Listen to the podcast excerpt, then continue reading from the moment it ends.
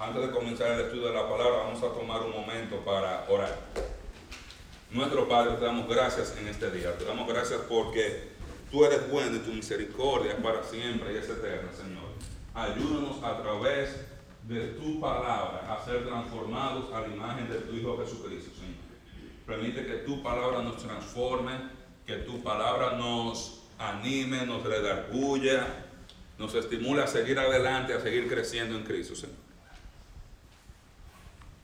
Algunos de nosotros venimos cargados con problemas emocionales, espirituales, familiares, relacionales, económicos, de todo tipo.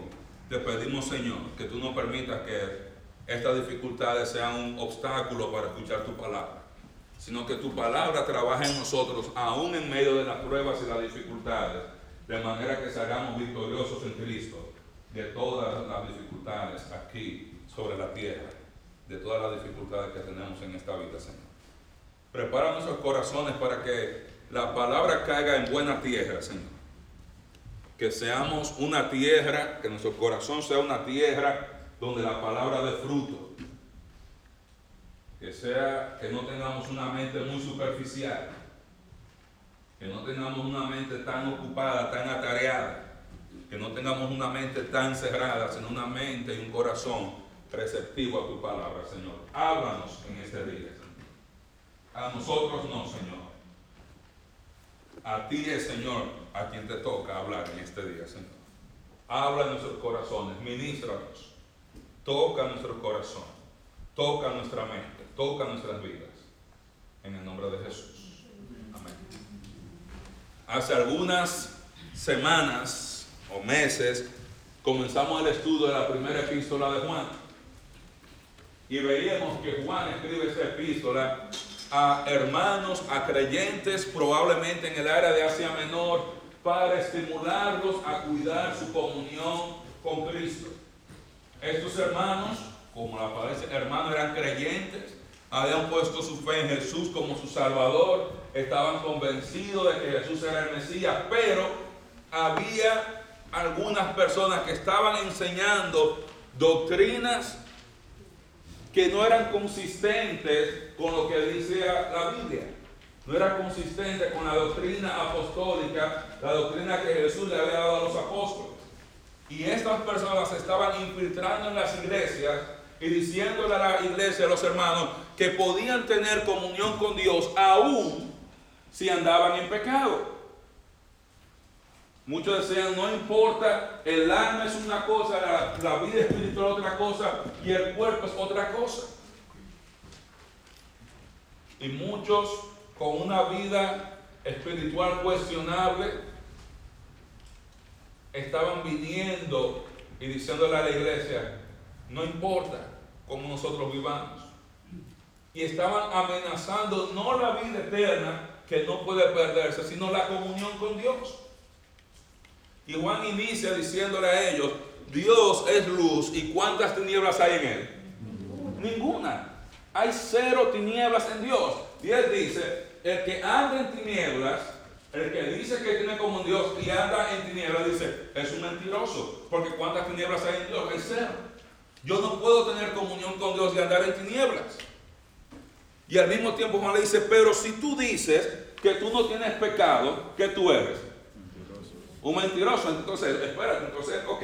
Entonces yo peco, yo estoy salvo, pero yo peco después de ser salvo, pero no tengo comunión con Dios si yo peco. Entonces, ¿cómo voy a tener comunión con Dios cuando yo peco? Entonces Juan le dice, tú no necesitas negar tu pecado, tú no necesitas minimizar tu pecado, tú necesitas hacer qué? confesar tu pecado. Porque si confesamos nuestros pecados, Él es fiel y para perdonar cuáles pecados todos nuestros pecados y limpiaron de cual maldad, de toda, de toda maldad. Y Él dice, si nosotros queremos mantenernos en comunión con Dios, tenemos que andar en la luz de su santidad.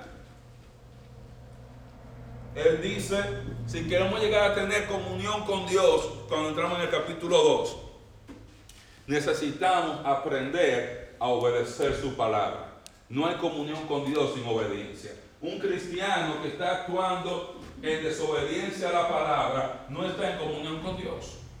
Cuando la palabra dice por aquí y yo me voy por allá, no importa cuánto yo diga que tengo comunión con Dios, yo no tengo comunión con Dios. Punto. Porque Él es luz y no hay tinieblas en Él. Y, si, y nosotros sabemos que le amamos, dice Juan, ¿cuándo? Cuando guardamos sus mandamientos. Sabemos que estamos en comunión con Dios cuando, cuando estamos en obediencia. Y cuando yo ando en desobediencia, yo estoy fuera de la comunión con Dios. Y si yo quiero crecer en mi comunión con Dios, entonces yo necesito crecer en el conocimiento de la palabra y aprender a caminar en la palabra. Y eso viene de estudiar la palabra de manera consistente cada semana, congregándonos en nuestras casas. Juan les dice, tenemos recursos espirituales. Y les da la lista de los recursos espirituales que tenemos para mantener nuestra comunión con Dios. Juan dice, si tú quieres guardar tu comunión con Dios, tienes que guardarte de los falsos maestros y de la gente que están enseñando doctrinas erróneas, porque te van a hacer alejar. Y no hay nada más peligroso que la verdad mezclada con error. Porque si alguien viene aquí y dice, el Corán dice tal cosa que usted dice, a mí qué me importa. Y alguien le dice a usted, no porque Buda dice, usted a mí qué me importa. Pero alguien viene y le coge un versículo de la Biblia y dice, Mateo dice, y te tuerce el versículo, de que usted dice Mateo, usted pone las orejas, la palabra de Dios es la Biblia. Y usted cree que quizá lo que le están diciendo es verdad. Y esos son aún mucho más peligrosos que escuchar o, estar influenciados por ateos, por musulmanes, por otra cosa. Hay tanta gente enseñando cosas equivocadas ahora mismo. Y ya esos errores, ya tú no tienes que ir a una campaña evangelística, ya tú no tienes que ir a otra iglesia. Tú vienes y te alimentas de esos errores en tu teléfono, en Facebook, en Twitter, en YouTube, viendo videos, etcétera, etcétera. Y yo creo que ha llegado el momento donde yo le tengo más miedo a una predicación mala que a una canción secular. La canción secular dice, eso es pecado, eso no se puede hacer. Pero a veces hay predicaciones y enseñanzas por ahí donde te engañan en cuanto a la dirección que debe llevar tu vida. Y cuando tú vienes a ver, aunque seas sincero, tú puedes estar sinceramente equivocado y de manera sincera perder tu comunión con Dios. Ser, ser sincero no es suficiente. Hay que andar en la luz de Dios. Y hay que andar en la santidad de Dios. Y hay que andar en la palabra de Dios si queremos tener comunión con Él. Y nosotros entramos hace varias semanas en esta sección que va desde el capítulo 2, verso 28, hasta el 4, 17, que es cómo llegar a tener confianza en el tribunal de Cristo. Donde Juan el apóstol comienza a decirle cómo podemos llegar a estar tranquilos de que cuando el día llegue, cuando le demos cuenta a Dios de nuestras vidas, no vamos a tener vergüenza.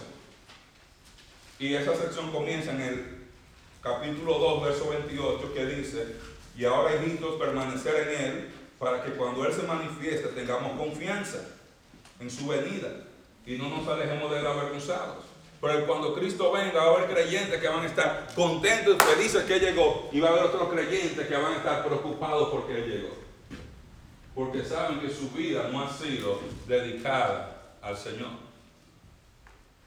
Y nosotros aprendíamos la semana pasada que si queríamos llegar a tener confianza en el tribunal de Cristo, si queremos llegar a tener comunión con Dios, necesitamos mostrar en nuestra vida la justicia de Dios, la santidad de Dios en nuestra vida. Veamos que el pecado no muestra nuestra identidad. El pecado en nuestras vidas muestra que la obra de Satanás.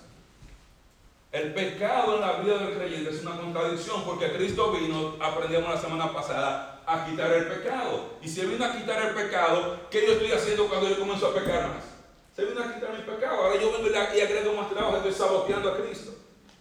Y yo pongo el ejemplo de cuando una mujer está trapeando su casa, limpiando su casa, y llega alguien y entra con los zapatos, con los pies sucios en el piso mojado, ¿qué pasa? Llaman a la policía y a la funeraria. Recojan en ninguna mujer hispana que se respete permite que le pisen el piso mojado. Ahí vean, le dan ese palo que orina Coca-Cola. Pero así mismo es con el Señor, vino a quitar el pecado. Y nosotros entonces cuando pecamos, estamos boicoteando, estamos trabajando en contra de lo que Cristo hizo. Y veíamos que el pecado en la vida del cristiano no muestra la, naturaleza del Padre. Y veíamos en el verso 8 una palabra bastante fuerte cuando dice que practica el pecado es del diablo. Y está hablando de cristianos. No está que ese cristiano va por su salvación, sino que ese cristiano cuando está practicando el pecado, está pecando, está reflejando la naturaleza de Satanás, no la naturaleza de Cristo no la naturaleza de Cristo. De un inconverso no se espera que muestre la naturaleza de Cristo. Lo normal de un inconverso es mostrar la naturaleza de Satanás en su vida, el pecado. Eso es contrario a la naturaleza del cristiano. Y ahora Juan va a decir, no solamente yo necesito andar en justicia y en santidad, si yo quiero tener comunión con Dios, sino que si yo quiero tener comunión con Dios, yo tengo que amar a mi hermano y que no hay manera de tener comunión con Dios si yo no amo a mi hermano. Eso es lo que vamos a estudiar esta mañana. Y vamos a estar considerando Primera de Juan 3, del 10 al 23. Y si usted es tan amable y abre su Biblia, Primera de Juan, capítulo 3, del 10 al 23, y dice la palabra de Dios. En esto se manifiestan los hijos de Dios y los hijos del diablo. Todo aquel que no hace justicia y que no ama a su hermano no es de Dios porque este es el mensaje que habéis oído desde el principio, que nos amemos unos a otros. No, no, como Caín, que era maligno y mató a su hermano. ¿Y por qué causa le mató? Porque sus obras eran malas y las de su hermano justas. Hermanos míos, no os extrañéis si el mundo os aborrece. Nosotros sabemos que hemos pasado de muerte a vida en que amamos a los hermanos. El que no ama a su hermano permanece en muerte. Y todo aquel que aborrece a su hermano es homicida. Y sabéis que ningún homicida tiene vida eterna permanente en él. Y en esto hemos conocido el amor, en que Él puso su vida por nosotros. También nosotros debemos poner nuestras vidas por los hermanos. Pero el que tiene bienes de este mundo y ve a su hermano tener necesidad y cierra contra él su corazón, ¿cómo mora el amor de Dios en él? Hijitos, no amemos de palabra ni de lengua, sino de hecho y en verdad. Y en esto conocemos que somos la verdad, que somos de la verdad y aseguraremos nuestros corazones delante de Él. Pues si nuestro corazón no se reprende, mayor que nuestro corazón es Dios y Él sabe todas las cosas. Amados, si nuestro corazón no nos reprende, tenemos confianza en Dios. Y cualquier cosa que pidiéramos, la recibiremos de Él porque guardamos sus mandamientos y hacemos las cosas que son agradables delante de Él. Y este es su mandamiento, que creamos en el nombre de su Hijo Jesucristo y nos amemos unos a otros como nos lo ha mandado. Amén. Amén.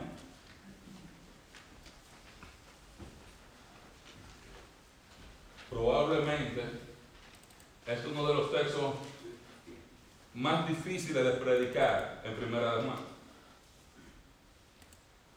Y digo que es difícil en el sentido no de predicar, sino a veces de escuchar. Porque muchos de nosotros decimos yo amo a mi hermano y realmente no amamos a nuestro hermano, como vamos a ver. Y amar es mucho más que yo decir yo te amo, es mucho más que cantar, ama si quieres ser feliz, es mucho más que cantar porque tu Dios es amor. Y Juan va a decir algo extremadamente importante con respecto a nuestra comunión con Dios y por qué es importante amar a nuestros hermanos. Número uno, ¿qué va a decir Juan aquí? Amar a los hermanos es necesario para tener comunión con Dios amar a los hermanos es necesario para tener comunión con Dios. Dice el verso 10. En eso se manifiestan los hijos de Dios y los hijos del diablo. Todo aquel que no hace justicia, y esa parte la cubrimos la semana pasada, y que no ama a su hermano no es de Dios. Dice aquel que no ama a su hermano no es de Dios. Y la semana pasada explicamos esa expresión no es de Dios. No quiere decir que no es cristiano. No quiere decir que no es creyente, sino que no está manifestando la naturaleza de Dios, no está en comunión con Dios y por tanto no está expresando a Dios en su vida. Él está diciendo, cuando un creyente no ama a su hermano, cuando un creyente no ama a su hermano, no está en comunión con Dios. Hay que hacer justicia hay que tener la santidad de Dios, pero hay que amar a su hermano. Amar a los hermanos es necesario para tener comunión con Dios. ¿Y qué significa esto? Que si yo estoy en pleito con mi hermano, si yo estoy en conflicto con mi hermano, si yo tengo odio contra mi hermano, si yo tengo resentimiento contra mi hermano, no puedo tener comunión con Dios.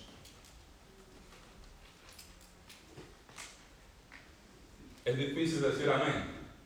Es más fácil decir amén cuando Dios me ama, amén, y tú amas al hermano. ¿Sabes por qué? Porque entonces nos, vamos a dar cuenta que muchos de nosotros hemos pasado más tiempo en la carne que lo que nosotros creemos. Porque todo ese tiempo que usted estaba guardando rencor, ira, enojo, resentimiento, odio hacia su hermano, usted anda en la carne, aunque esté aquí todos los domingos, todos los miércoles y está ofrendando un millón de dólares.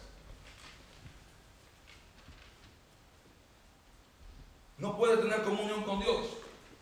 Usted no puede estar bien con la cabeza y estar mal con el cuerpo.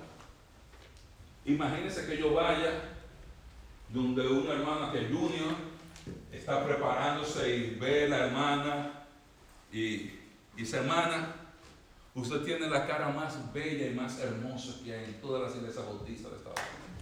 Por ese cuerpo suyo, ¡ah!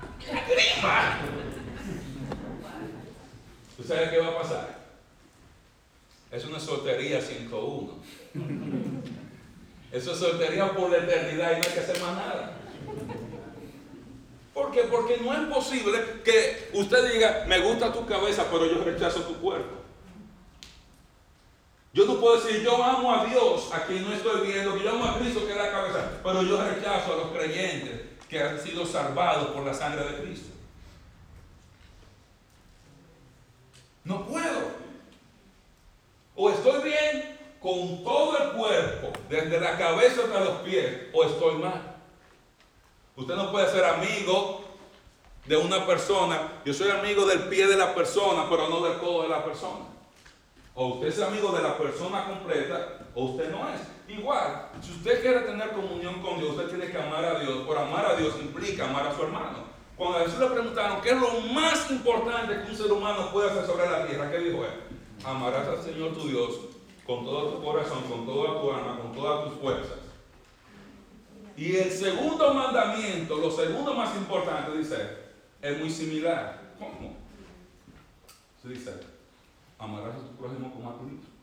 Está diciendo que amar a Dios es igual a amar al prójimo.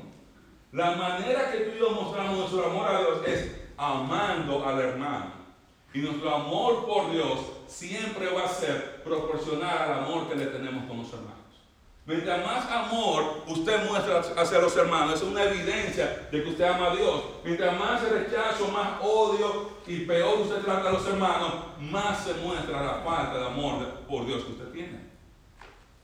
Yo no puedo tener comunión con Dios y no amar a mi hermano. Ahora, ¿son todos los hermanos fáciles de amar? No. No todos los hermanos son bonitos, elegantes, inteligentes, como yo así. no, hay hermanos que son muy fáciles de amar. Que son hermanos que usted los ve, usted los besa, usted los abraza, habla con ellos y todo. Y hay hermanos que son difíciles de amar porque son inmaduros, porque son impulsivos, porque tienen muchísimas otras cosas. Por la Biblia dice que yo tengo que amar no es a los hermanos que me caen bien, que yo tengo que amar no solamente a los hermanos que hacen lo correcto, que aún a mi hermano que es difícil de aguantar, a ese yo tengo que amar. Ya no, usted solo tiene que calar. Eso de que yo no aguanto al hermano fulano, eso, eso, eso no debe existir entre cristianos. Yo no aguanto al hermano fulano, el hermano fulano me cae mal, el hermano fulano me cae como una piedra. Hermano, si eso está en su mente, en su, no tiene comunión con Dios. Amar a los hermanos no es que es una de las cosas, tiene que tenerlo para tener comunión con Dios. Tú no puedes tener comunión con Dios y no amar a tu hermano. Amar no es un sentimiento. Amar no es sentir palomitas y eh, mariposas en el estómago. Amar es una decisión, donde yo decido que yo voy a buscar el bien de mi hermano, sea como sea. No importa lo que me haga. Aunque el hermano me hable mal, o el hermano me insulte, o no esté ahí cuando lo necesito, o hable mal de mí, yo voy a buscar el bien de ese hermano. A pesar de cualquier cosa que haya pasado. Eso es amar. Eso es amar. Y si yo no amo a mi hermano, simplemente no tengo comunión con Dios. De todas las características, una de las cosas que más nos hacen parecer a Dios es el amor. Porque Dios no tiene amor. Él es amor. Cuando yo amo, yo me estoy pareciendo a Dios. Entonces, si yo quiero tener comunión con Dios, yo tengo que amar a mi hermano. Amar a los hermanos es necesario. Y Juan dice, todo aquel que no ama a su hermano, dice, no es de Dios. Dice la diferencia entre los hijos de Dios y los hijos del diablo. Los hermanos que están permaneciendo en Cristo, que están reflejando la naturaleza de Dios, son los hermanos que hacen justicia y aman a su hermano. Dice, el creyente que aparte de no hacer la justicia de Dios, no ama a su hermano, dice, está mostrando que la naturaleza de Satanás. Eso es lo que significa que no es de Dios. Y está hablando a creyentes. Está hablando a creyentes.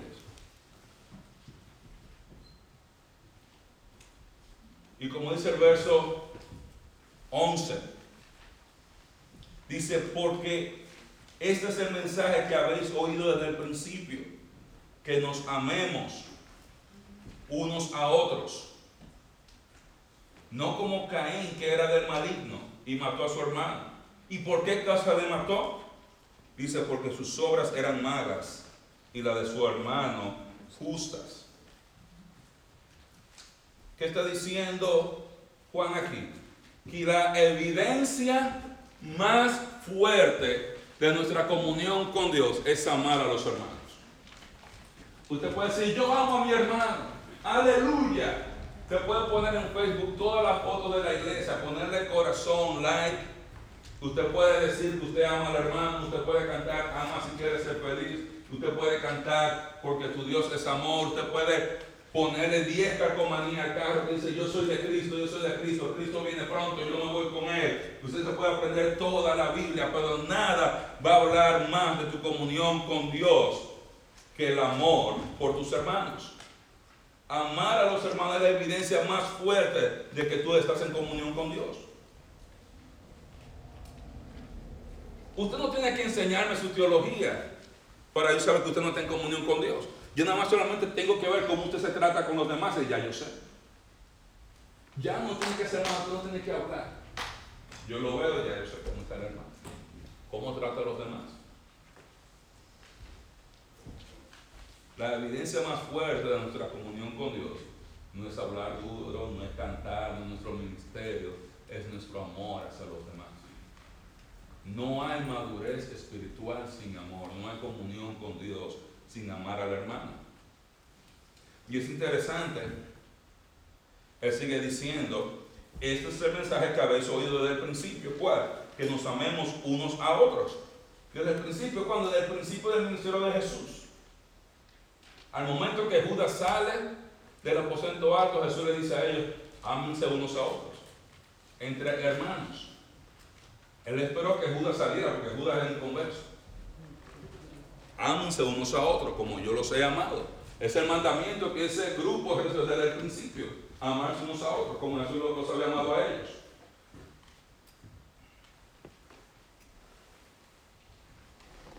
¿Por qué? ¿Por qué? Porque esa es la evidencia más fuerte. Ustedes han escuchado mucho hablar de, la gran comisión. Y muchas personas creen que la gran comisión comienza en Mateo 28. Por tanto, ir a todas las naciones y predicar el Evangelio y hacer discípulos, etcétera, etcétera. La gran comisión no comienza ahí. La gran comisión comienza en el aposento alto en Juan capítulo 13, verso 35. Cuando Jesús dice, en esto todo el mundo sabrá que son mis discípulos. ¿Cuándo? Os améis unos a otros. Él no dice, todo el mundo va a saber que tú eres un buen cristiano, que tú eres mi discípulo, cuando tú andas con la Biblia de desodorante aquí abajo del brazo. No dice, todo el mundo va a saber que tú eres mi discípulo cuando tú tengas una Biblia abierta ahí en la sala de tu casa.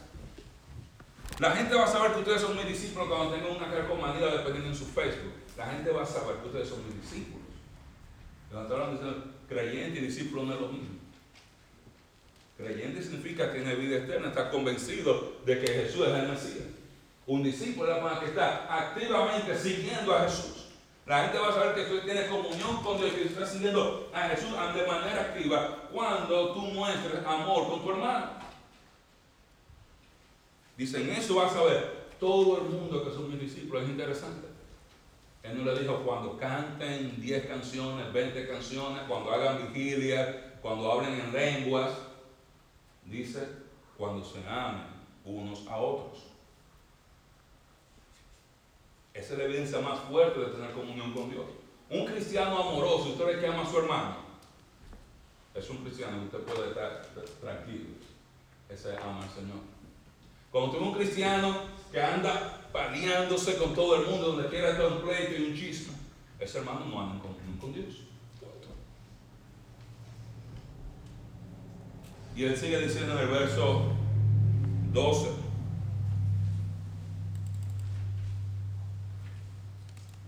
No como Caín, que era del maligno y mató a su hermano. ¿Y por qué causa le mató? porque sus obras eran malas, las de su hermano justas. Y es interesante, ve ese verso 12, usted debe verlo en el contexto del versículo 10. Ahora, los hijos de Dios y los hijos del diablo. Hablando de los hijos de Dios en cuanto a los hijos que se parecen a Dios en su carácter, que reflejando el carácter de Dios, y cuando dice los hijos del diablo, hablando de creyentes que están mostrando en su vida la naturaleza de Satanás. Dice Caín, dice no como Caín, que era del maligno. Se sabe que Caín, y mucha gente cree que Caín era uh, un inconverso. Yo no creo que Juan iba a poner el ejemplo de un converso y un creyente como el ejemplo del amor entre nosotros muchas veces asumimos, él es inconverso porque mató a Abel. David mató a Urias. Y a nadie se le puede decir que David era inconverso. Moisés mató al egipcio. A nadie se le puede decir que Moisés era inconverso. Incluso la conversión de la mayoría de los héroes del Antiguo Testamento no está redactada. Aparte de Abraham, la conversión de Moisés no está redactada. La conversión de David, la conversión de Saúl, la conversión de Samuel la conversión de Sansón, de los jueces, la conversión de Josué. No, está descrita. Es interesante, si usted va conmigo a Génesis capítulo 4,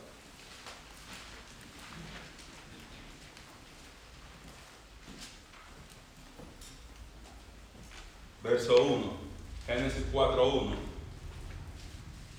dice la, la Biblia, conoció a Adán a su mujer Eva, la cual concibió y dio a luz a Caín y dijo, por voluntad de Jehová él adquirido varón.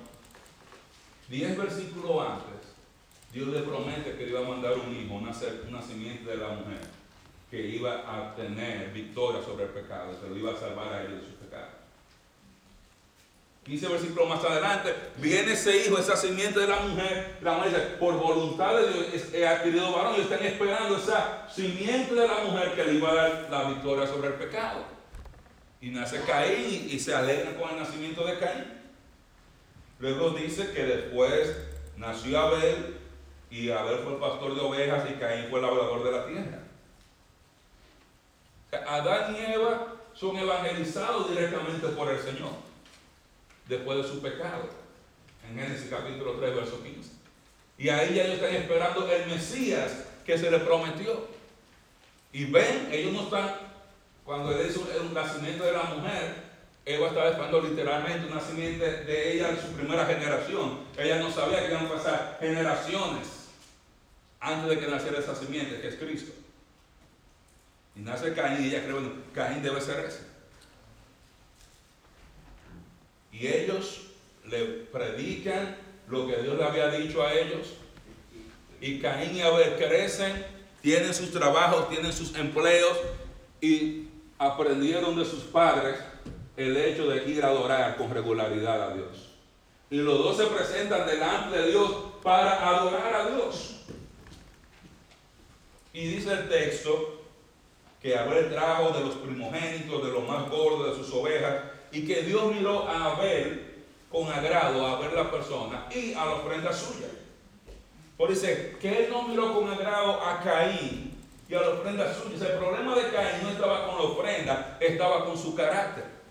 Su, él no estaba permaneciendo en comunión con Dios porque tenía un carácter malo.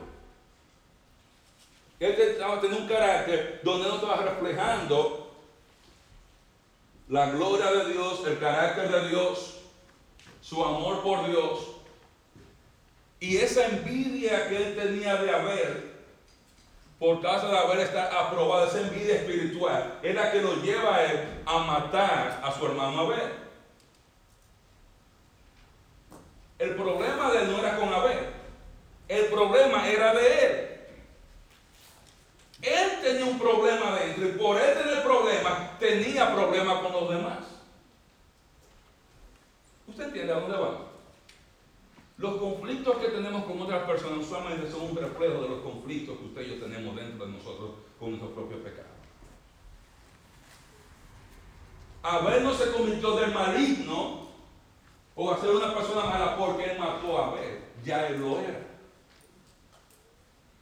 Ya él lo era. Simplemente él llegó a la cúspide del odio hacia su hermano, que es matarlo físicamente. Y dice, ¿por qué lo mató? Porque sus obras eran malas, él andaba mal, su hermano andaba bien y él le molestaba que a él le sacaran en cara su mal carácter y que a su hermano dijera que era el, que estaba buscando a Dios. Entonces fue el mató al que estaba buscando a Dios porque yo no quiero y me molesta que me confronten a mí por causa de ti.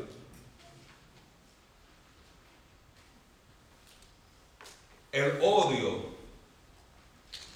el odio y la falta de amor hacia nuestros hermanos revela las deficiencias de nuestro carácter y de nuestra comunión con Dios. Anótelo ahí. El odio y la falta de amor hacia nuestros hermanos, al igual que en el caso de Caín, revela las deficiencias que tú y yo tenemos en nuestro carácter y las deficiencias que tú y yo tenemos en nuestra comunión con Dios. A veces pensamos que cuando yo tengo problemas con otro, y que yo tengo, es, que el otro me hace enojar, es que el otro me hace hacer eso, es que el otro. No. Tú te enojas porque tú tienes un problema de enojo. Tú te sales de control porque tú tienes un problema de dominio propio. El odio y la falta de amor hacia nosotros hermanos revela las deficiencias de nuestro carácter, nuestra comunión con Dios. Y eso fue lo que pasó en el caso de Caín. Y, Juan dice, dice, no como Caín que era del maligno, no, reflejaba a Dios en su vida. Dice, y mató a su hermano. Dice, ¿por qué le mató? Dice, porque sus obras eran malas. Primero, él tenía un problema interior de un problema de su propio pecado. Su hermano andaba bien. Yo voy a matar a mi hermano para que nadie venga a decirme, ¿por qué tú no eres como Abel? porque tú no eres como Abel. Y Caín tenía celos de Abel por eso. En vez de él manejar esos celos, yendo y confesando su pecado, ¿qué él hace? Él decide, yo lo voy a matar. Y si yo lo mato, ya no tengo por qué sentirme mal, porque entonces ya soy yo solo. Ya me tienen que aceptar así como yo soy. Él pensaba que si yo elimino a los demás, eso iba a mostrar mi propia justicia. Igual como hacemos muchos de nosotros. Que yo creo que si yo voy y destruyo al hermano, yo desacredito al hermano, que yo me voy a subir yo. Porque a veces no matamos al hermano físicamente, pero lo matamos moralmente cuando decimos cosas del hermano para dañar y matar su moral y su reputación y su testimonio. Es un asesinato moral delante de Dios y delante de la sociedad. Eso revela la deficiencia de nuestro carácter. Se lo mató, dice, porque sus obras eran malas y las de su hermano justas. Se hace obra se muestra la deficiencia en el carácter de nosotros y de nuestra comunión con Dios. Y es interesante que Dios va y confronta a Caín. Y Caín sigue evadiendo a Dios. Y yo soy guarda de mi hermano. Y Caín sigue. Y en un momento Dios le dice, Caín, ¿por qué tú estás tan enojado? Si tú haces las cosas bien, tú vas a ser enaltecido, tú vas a recibir tu recompensa como Abel. Pues si tú no lo haces bien, el pecado está ahí. Y el pecado te va a seducir si tú no estás en comunión con Dios. Ahora él dice, el pecado está al lado tuyo, está a la puerta, está cerca. Pero si tú haces bien, tú te puedes enseñorear sobre el pecado. Un inconverso no se puede enseñorear sobre el pecado. ¿Cómo puede un inconverso tener victoria sobre el pecado? Un creyente puede tener victoria sobre el pecado, pero para tener victoria sobre el pecado yo tengo que tener comunión con Dios. Y Caín tenía que arrepentirse y cambiar de actitud. Y en vez de cambiar de actitud y arrepentirse, fue y mató a su hermano. Y al final, después que mata a su hermano, Dios vuelve y lo confronta una vez más. Él dice, ¿qué tú has hecho? Y cuando Dios lo confronta ahora por última vez, parece que Caín era como de esos hijos que están probando qué tan lejos usted va a llegar. Y cuando Dios lo confronta, Caín no tiene más otra razón que advertirle a él. Y Dios le dice su castigo, dice Caín, en nuestra reina Valera dice, grande es mi castigo para ser soportado. Probablemente la mejor traducción es, grande es mi iniquidad para ser perdonada, para ser tolerada. Y no vamos a entrar en el estudio de la palabra, como esa palabra se traduce como iniquidad y pecado en otros textos del Antiguo Testamento. O sea, Caín llega a nosotros darse cuenta, mi pecado es demasiado grande. Dice, el que me encuentre me va a matar. Y Dios le dice, no te preocupes, Dios le pone una marca a Caín en la frente para que nadie fuera y lo matara porque él se lo había ganado. Pero mostraba como Dios había tenido misericordia de él después que él arreglaron sus cosas. No quiere decir que no tuvo consecuencias. Dios le perdonó su vida aquí sobre la tierra, pero tuvo consecuencias. Fue echado de la presencia del Señor, fue echado de su familia y, tuvo, y se alejó. Y está diciendo lo mismo Juan aquí. Cuando usted ve odio entre hermanos, usted está viendo deficiencia de carácter. Cuando yo estoy en que el hermano fulano me cae mal, el hermano me cae como una piedra y que yo lo veo y que yo no, y que yo no, no saludo a aquel hermano y yo me doy la vuelta por aquel lado, eso muestra deficiencia en nuestro carácter, deficiencia en su comunión con Dios. Punto. Punto. ¿Y por qué? Bueno, dice el verso 13, hermanos míos, no os extrañéis si el mundo os aborrece. O sea, el odio es lo que se espera de quién? Del mundo y no de los hermanos. El odio hacia el creyente, usted le espera de un inconverso. Si es un inconverso que dice, yo no aguanto a Indira, yo entiendo el mundo, tú lo que debe esperar del mundo. Un inconverso dice, yo no aguanto a Wendy, yo no aguanto a Isaac. Si es un inconverso, no tenemos que tener problemas con eso. El mundo nos aborrece. ¿Por qué? Porque no conocemos. Ahora, cuando un cristiano dice, uno más dice que yo no aguanto al hermano Isaac, varón, espérese, hay un problema de carácter. Eso es lo que se espera del mundo y no de un cristiano. Y eso quiere decir que antes de hablar con el problema de usted tiene que arreglarse usted. Porque imagínense que yo tengo un problema con Junior y Junior viene, Junior me ofende, Junior me traiciona, hace cualquier cosa mala en contra mía y él nunca se arrepiente. ¿Tengo yo que perdonarlo? ¿Sí o no? Él no tiene que pedirme perdón para yo perdonarlo. ¿Tengo yo que amarlo? Sí. Yo tengo que amarlo. Pues está diciendo aquí, eso de que Sandra me cae mal y que tú la veas y que yo la veo, Eso es lo que usted espera de un mundano, de un inconverso, de una gente que no sabe, no de un creyente. El odio es lo que usted espera de un inconverso. Cuando un creyente tiene odio a otra persona, no está en comunión con Dios, está actuando como si fuera un mundano. Está como el hijo pródigo, es hijo todavía, cuando usted está metido en el fango, en el país lejano, comiendo basura y, deseando ver lo que comen los peces allá y los cerdos. Usted está todo, usted no está en comunión con su padre. Ningún creyente que odia a su hermano está en comunión con Dios.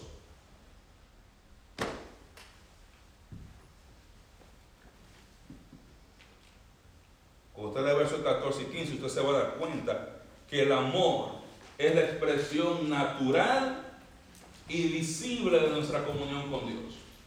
El amor es la expresión natural y visible de nuestra comunión con Dios. Dice, mas nosotros sabemos que hemos pasado de muerte a vida en que amamos a los hermanos. El que no ama a su hermano permanece en muerte. Y todo aquel que aborrece a su hermano es homicida. Y sabéis que ningún homicida tiene vida eterna permanente en él.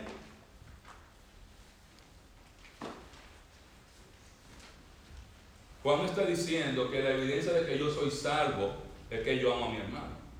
Él no está diciendo yo tengo seguridad de salvación porque yo amo a mi hermano. No, la seguridad de salvación viene por la promesa de Cristo, que es Dios que iba a cumplir su promesa de darle vida eterna a todo aquel que me cree.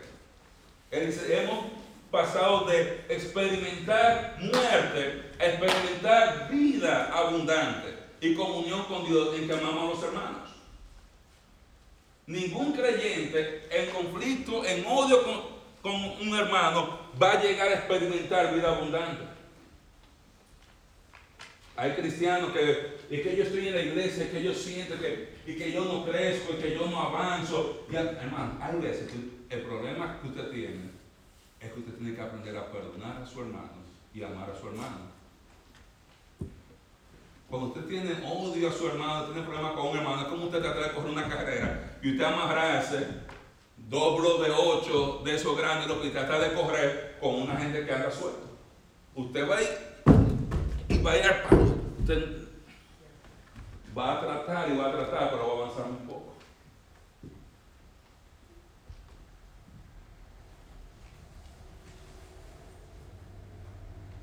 El amor es la expresión natural Dice, hemos pasado de muerte a vida y que amamos a los hermanos. Dice, el que no ama a su hermano permanece en muerte. Pues que permanecer está hablando de qué? Aquí, de comunión con Dios.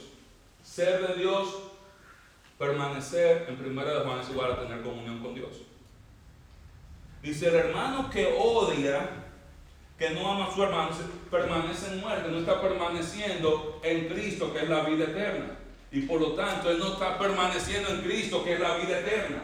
Lo que dice el siguiente versículo. No es que no tiene vida eterna permanente, en el sentido de que tiene vida eterna y la va a perder, sino que no está permaneciendo en Cristo, que es la vida eterna.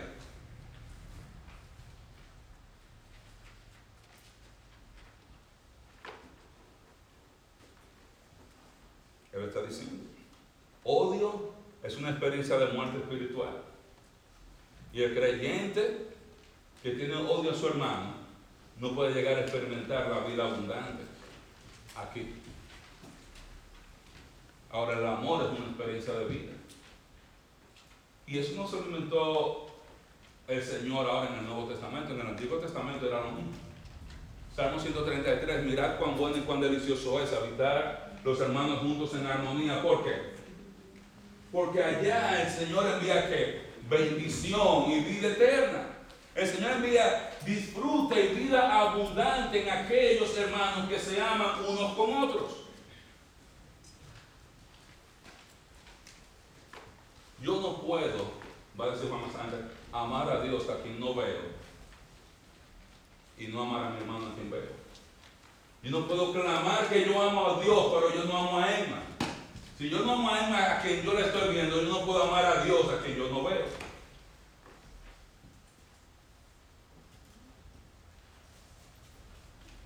Imagínese que usted va al gimnasio y usted va a buscar un entrenador personal y usted ve allá cinco trainers parados ahí usted encuentra uno que tiene 6 pies, una pulgada y tiene 120 libras. Usted se va con ese. Dice, este no. Usted hay que mandarlo para Puebla, para algún lugar, que me lo papen bien, me le den muchos tacos, a ver si hay un par de libritas, porque no puede estar saludable con 6 pies, una pulgada de 120 libras. Usted va al siguiente, vea que este sí, tiene 5 pies, 4 pulgadas, pero tiene 300 libras. ¿Se da cuenta? Usted se da cuenta, sí, pero no. Él no me puede, ese que me va a enseñar a mí cómo yo comer y cómo yo estar fuerte. Usted lo ve así, dice, no. O sea, y usted sigue, usted busca a quien, alguien, que usted lo vea, tiene su peso adecuado, usted ve que tiene sus músculos definidos, tiene, usted se da cuenta, este sí sabe, este ha hecho eh, el trabajo y usted lo sigue, sigue a esa persona, no importa. Igual como muchos de nosotros como cristianos. Yo no puedo decir así, yo amo a Dios, o yo soy un buen physical trainer, pero yo estoy fuera de forma. Yo te voy a enseñar a ti ahora cómo llegar a estar fuerte y yo no puedo levantar ni cinco libras estoy, ay, no ven, y tú pagándome a mí para eso. Yo no puedo decirte a ti, ven, yo te voy a enseñar a comer sano y de aquí te voy a llevar para allá un carrito a comer pupus allá en el highway, en la Tennessee allá. No. Igualmente, yo no puedo decir que yo soy cristiano, que yo estoy en comunión con Dios, si yo no amo al hermano. La evidencia de que esa persona ser un física, un buen entrenador en el gimnasio que usted lo ve que está en forma, porque usted no puede dar lo que no tiene. Y la evidencia de que usted está permaneciendo en Cristo, de que usted está teniendo comunión con Dios, es que tú amas a tus hermanos porque Dios es amor y tú estás conectado con la fuente de amor que es Cristo y por tanto amor fluye de tu vida para todo el mundo. Sin importar que sean mexicanos, que sean cubanos, que sean dominicanos, que sean de Venezuela, que sean de Honduras, que sean de Guatemala, sin importar. Porque tú estás conectado a Cristo, que es la fuente del amor. Y ahí usted experimenta la vida abundante. Ahí usted experimenta la vida abundante. Esa es la evidencia de que usted está en comunión con Dios, que usted ama a su hermano. Sin amor, usted puede decir lo que usted le dé la gana, pero usted no está en comunión con Dios. Punto. Eso no está para discutirse, hermano. Eso, no lo escribí yo. Ahora Juan aterriza un poco más. Porque usted sabe que a veces uno comienza a teorizar el amor, el amor, Juan aterriza. ¿Qué significa el amor? Él va a decir en el verso 16 al 18. En esto hemos conocido el amor, en que Él puso su vida por nosotros también nosotros debemos poner nuestras vidas por los hermanos. Por el que tiene bienes de este mundo y va a su hermano a tener necesidad y cierra contra él su corazón. ¿Cómo mora el amor de Dios en él?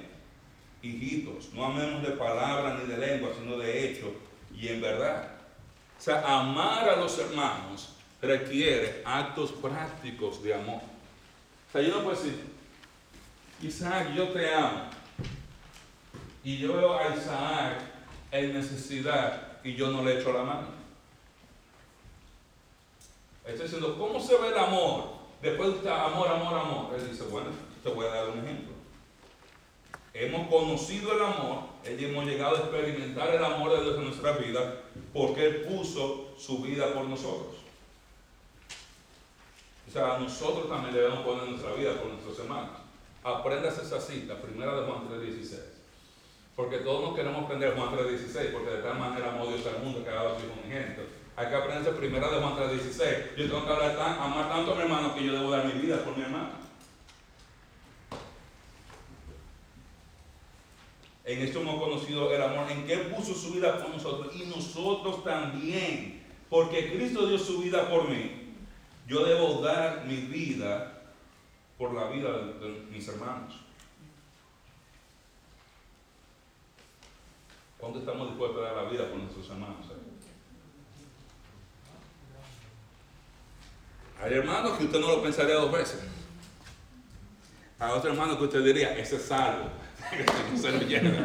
Ese es salvo. Nos vemos en el cielo ya. A dice, no, ese, no, este es demasiado tigre. Tuvo un hermano y dice, no, ese, a dice, no, ese es salvo ya, que se, que se vaya con el Señor.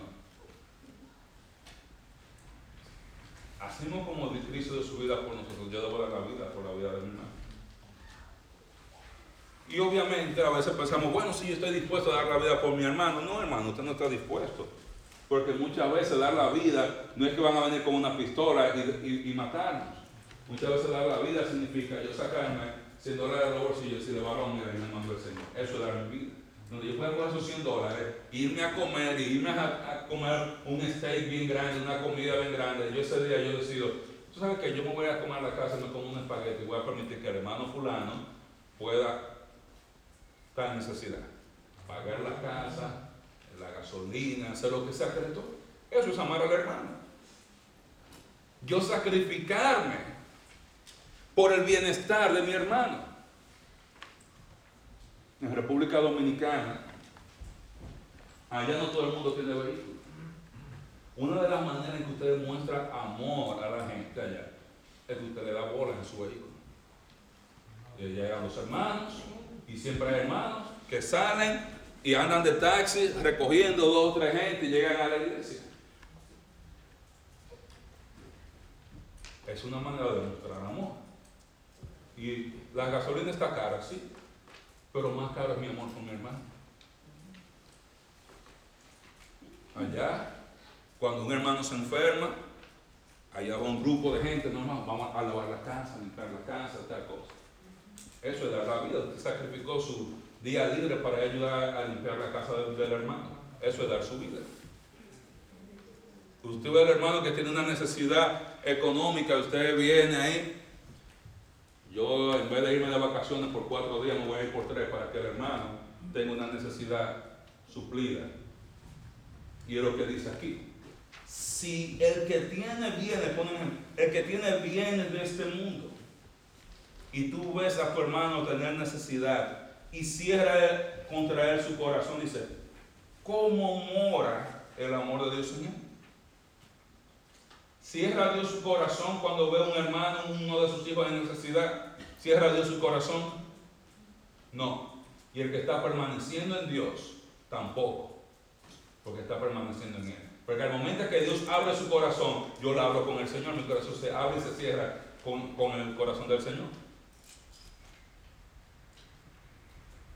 Nosotros tenemos que tener mucha cuenta, porque nosotros vivimos en un mundo donde no queremos dar, no queremos ayudar, todo es acerca de mí.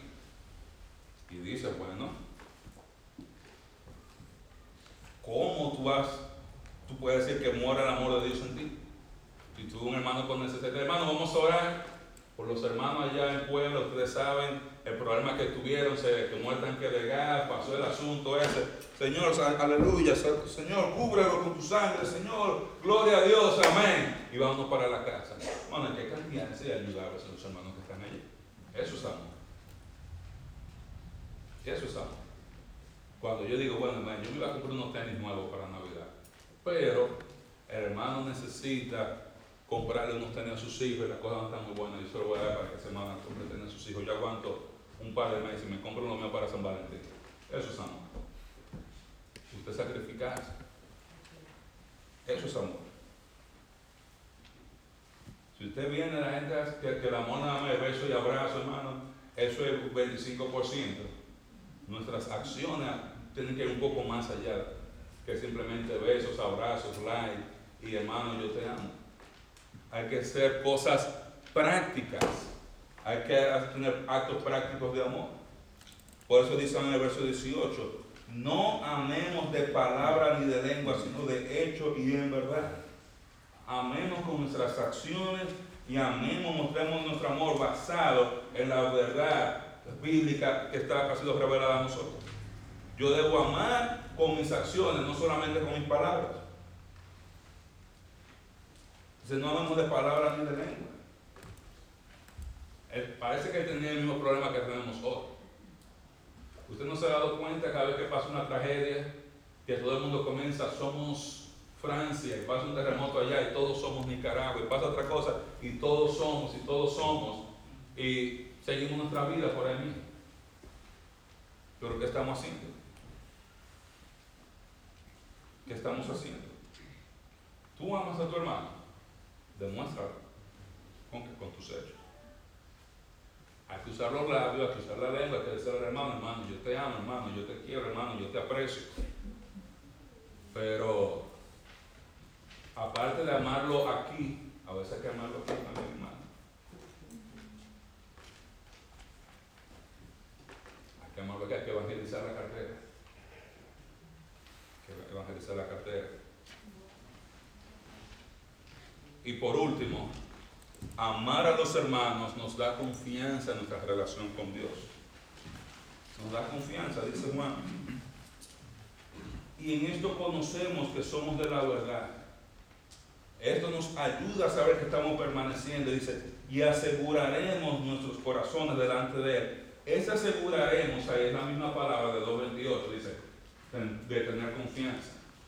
O cuando yo amo a mi hermano, yo voy a estar tranquilo delante del Señor. ¿Por qué? Porque el Señor me va a preguntar cómo amo a mis hermanos. Dice, yo voy a asegurar mi corazón delante de Él, me da confianza en mi relación con Dios, donde yo sé que estoy en comunión con Él porque yo amo a mis hermanos. Dice, porque si nuestro corazón nos reprende, mayor que nuestro corazón es Dios y Él sabe todas las cosas. Está hablando de que hay veces el Señor nos baje a reprender. Y usted está ahí y usted está escuchando el sermón, está escuchando la palabra o está leyendo en su casa y usted siente ese sermón trabajando de ahí, trabajando, como la canción del taller del maestro, con un sincero de ahí.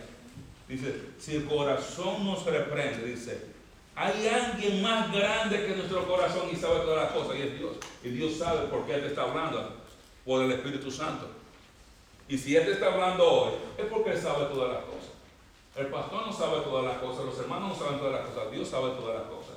Pero cuando tú estás sentado ahí, tú estás pensando en esto, en esto, en esto, quizá nadie lo sabe, pero Dios lo sabe, por eso Dios te está preguntando ahora qué tú vas a hacer. Dice, y si nuestro corazón no nos reprende, cuando tú escuchas todo eso, el corazón no te reprende, dice, tenemos confianza en Dios, hemos hecho lo correcto, he amado a mi hermano, Dice, cualquier cosa que pidiéramos, la recibiremos de Él, porque guardamos sus mandamientos y hacemos las cosas que son agradables delante de Él. O sea, esa confianza en la relación con Dios, cuando llamo al hermano, se manifiesta aún en las oraciones y peticiones contestadas. Yo quiero que Dios conteste, más peticiones, ame más. Hay veces que quizás no nos hace tanto falta orar como amar. Orar es fácil. Si usted viene, llega el martes aquí al Señor, amén, Señor, amén. Orar es mucho más fácil que amar. Porque para usted viene a abrir la boca, comienza a bla, bla, bla, bla, bla, dice, Señor Santo, aleluya. Y yo no soy como aquel, yo no soy como la hermana fulana que no viene hasta el día, que yo no soy como aquel, y estamos por, por él. Amar es más difícil. Porque amar yo tengo que hacer. Amar yo tengo que hacer. Imagínense que una vez más Lina está soltera. Dice, yo estoy enamorado de esta hermana. Y Junior dice, estoy orando por la hermana. Estoy orando pero está más tranquilo que una foto. No hace nada, no muestra su amor. ¿Qué va a pasar? Por la eternidad.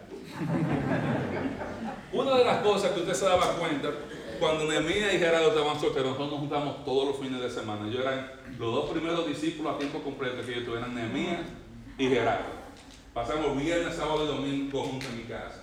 Y ahí entre carne y carne, haciendo en el patio, ahí vamos estudiando la Biblia y todas las cosas. Y yo recuerdo que nos sentábamos juntos en la iglesia, yo veo que un día, estamos Gerardo y yo solo. Yo veo que Nehemías está con unos visitantes de Valdosta, que es el misionero el hombre. Llega el siguiente domingo y pasa lo mismo. Hmm. Llega el siguiente sábado, mí vamos a hacer estas cosas. Yo vine a, visitar a la hermana Miriam y que la estoy ayudando a reparar algo del carro. O sea, no sabe nada de mecánica. Aprovechar que no sabe nada de mecánica. Ah, esa no enamorado aprende. Por ahí usted veía, por lo menos se ensuciaba la mano y Miguel venía, que le daba el jugo y la cosa, ahí entre hermanas. Y dejamos llamar al borde, venía el borde, arreglaba el carro, porque ella estaba ensuciando la mano. Ya le tocó crédito. Mostraba su amor, aunque sea haciendo bulto ahí, ensuciándose la mano. ¿Qué está pasando? Está, haciendo un acto de amor. Está haciendo un, acto de amor. Y usted veía que de un día para otro está haciendo origami. Está haciendo origami. Es verdad, pregunta hermano. Origami. Ahora, después que se casó más, nunca ha vuelto a hacer nada. Yo le garantizo, que no sabe doblar ni una servilleta. Yo no sé cómo hacer los origamis. Pero eran actos de amor. La cosa que él no hacía antes, ya lo hacía, ya llegaba bañado a la iglesia, llegaba bañado a los ensayos, se afeitaba todo el asunto, la camisa por dentro, esa camisa por aquí abajo se pusieron más cortas y eso, porque la hermana le gustaba la, la, gente seria, le gustaba la gente formal. Entonces, eso es amor, es un acto práctico. O sea, le da confianza. Igual delante del Señor, la confianza que va a contestar nuestras, relaciones, nuestras oraciones viene de que al yo amar a mis hermanos y estar cerca del Señor, dice, sabemos. ¿Sabes por qué? Porque tú vas a orar no para tu propio deleite cuando tú amas al hermano. Porque esas peticiones que va a contestar no solamente son las que tú haces por ti, porque ese es el asunto. Nosotros oramos mucho por nosotros. Señor, gracias por este día, gracias por mi comida, gracias por la ropa, gracias por el trabajo. Te pido que mañana me ayuden en el trabajo en el nombre de Jesús. Amén. Silencio, que creo que la mayoría oramos así. Y se nos olvida que hay un hermano que tiene problemas de salud que hay que orar por ese hermano. Y hay un hermano que necesita sus papeles rápidos para seguir el próximo estadio en su vida. Se nos olvida orar por eso. Y hay un hermano que está teniendo problemas con sus hijos, se nos olvida orar por eso. Se nos olvida orar por eso. Y lo estoy diciendo porque se me olvida a mí, yo soy pastor de la iglesia. Se me olvida a mí, no estoy que usted se lo olvide, es que a mí no, es que yo soy más espiritual, no hermano. Acuérdeme orar por usted también. Pastor, recuerde orar por mí por otra cosa. Sí, hermano, gracias. Yo, yo aprovecho y oro ahí mismo de que me mandan el mensaje. No vaya a hacer cosas con la memoria que yo tengo, se me olvide.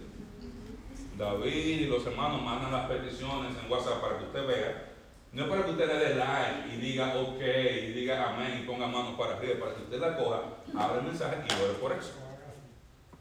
Exacto, le ponga la manita así. Que realmente eso es un high five, me dijeron a mí, eso no es un nada de oración. Eso son dos gente haciendo un high five. Pues nosotros hemos evangelizado el high five y lo hemos, y lo hemos dado como para oración. ¿Usted no sabía eso? Para que usted vea. Pero el amor a otros da confianza en, en tu relación con Dios, porque Dios va a escuchar tus oraciones, porque tú no estás orando, como dice Santiago, solamente para tus deleites. Tú estás diciendo, Señor, prospérame, porque yo quiero poder ayudar a esta persona. Y Señor, prospérame para yo poder ofrendar más, para yo ayudar a los hermanos que están aquí. Señor, haz eso. Yo te pido por Sayaní para que tú la bendiga ayer, por el hermano Nelly, por esta cosa, por aquel hermano. Y el Señor no solamente va a contestar tus, peticiones, pero te va a bendecir a ti para que tú seas de bendición para todas esas personas por las cuales tú estás orando. Eso tú estás orando tanto por la hermana Ale, yo te voy a usar a ti para bendecir la vida de ella. Te voy a prosperar para yo bendecirla a ella a través de ti. Tú estás orando tanto por el hermano David que yo te voy a bendecir para que la vida del hermano David sea bendecida a través de ti. Te voy a dar el privilegio de ser un instrumento de bendición para otro. Por tanto, es que tú intercedes por esa otra persona. Pues si tú nada más oras por ti, por ti, por ti, sí, ya, yo te di arroz y bichuela, ya, que tú más quieres? Tienes que tener techo y abrigo, estás contento con eso. Ya. Pero cuando estoy intercediendo por otros, llorando porque yo amo a mi hermano, Dios viene y me utiliza para hacer bendición para esa persona. Cuando los padres oran por sus hijos, Dios los utiliza para hacer bendiciones de bendición para sus hijos. Cuando estamos orando por nuestros pastores, Dios utiliza a nuestros pastores para que sean de bendición para nuestra vida. Y Dios te va a usar a ti para bendecir la vida de ellos. Dice, amados, en nuestro corazón nos repente tenemos confianza en Dios. Y cualquier cosa que, que pidiéramos la recibiremos. ¿Por qué? Porque guardamos sus mandamientos. y hacemos las cosas que son agradables de Él, delante de Él. Y este es su mandamiento. Y usted ve que ahora cambia de sus mandamientos a su mandamiento. La manera de resumirlo. Que creamos en el nombre de su Hijo Jesucristo y nos amemos unos a otros como nos lo ha mandado. Tú quieres tener confianza delante de Dios, tener una comunión con Dios tan cercana que Él va a contestar cualquier oración que tú hagas. Tienes que creer en el Señor Jesucristo y tienes que amar a los hermanos. No amas al Señor, no crees en el Señor Jesucristo, no amas a tu hermano, no esperes cercanía con Dios. Amas a tu hermano, dicen el Padre que está pegado con Dios para a los santos. Usted puede pedir lo que usted quiera porque está en comunión con Dios. Cuando estoy andando en comunión con Dios, pedimos de acuerdo a su voluntad. De acuerdo a su voluntad. Algunos vieron la película Bruce Almighty. Es una película con Jim Carrey donde él le... Todopoderoso. Exacto, Todopoderoso creo que se llama, que donde él se le da la oportunidad de ser Dios. Porque él se queja, y Dios, ¿y por qué? Y Dios, ¿y por qué? Nunca me llega mi oportunidad. Y Dios le da la oportunidad de ser Dios. Y él comienza, y la gente comienza a recibir las oraciones, y él era que sí a todo en la computadora, y él sí, sí, sí. Lo que no se da cuenta es que la petición de la hermana Sandra está en conflicto con la petición de la hermana Emma. Y que la petición, que hay dos hermanas pidiendo por cosas diferentes o por la misma cosa. Y comienzan los conflictos y la guerra, porque él dice, sí, sí, sí, sí, sí, sí. sí. Hacemos un desastre. Dice, pero cuando estamos en comunión con Dios, nosotros pedimos de acuerdo a su voluntad. Y recuerdo que en esa película, al final de la película, después que se da cuenta, yo no puedo ser Dios, y ya es lo que hace, porque él quería usar el poder de Dios para enamorar a la ex esposa o ex novia, no me acuerdo, una de las dos. Y al final, en una baja la luna, cuando baja la luna, altera la gravedad, sube la marea, se crea un tsunami. Y al final, después de tanto estar dice, Señor, yo lo que quiero es que ella sea feliz. Y las cosas cambiaron. Cuando él dejó de pedir para su propia beneficio, sino para el beneficio de ella. Igual con, con nosotros. Pero no es fácil tú orar cuando tú odias a alguien. Y es una de las cosas, debemos orar aún por aquellos que nos hacen mal.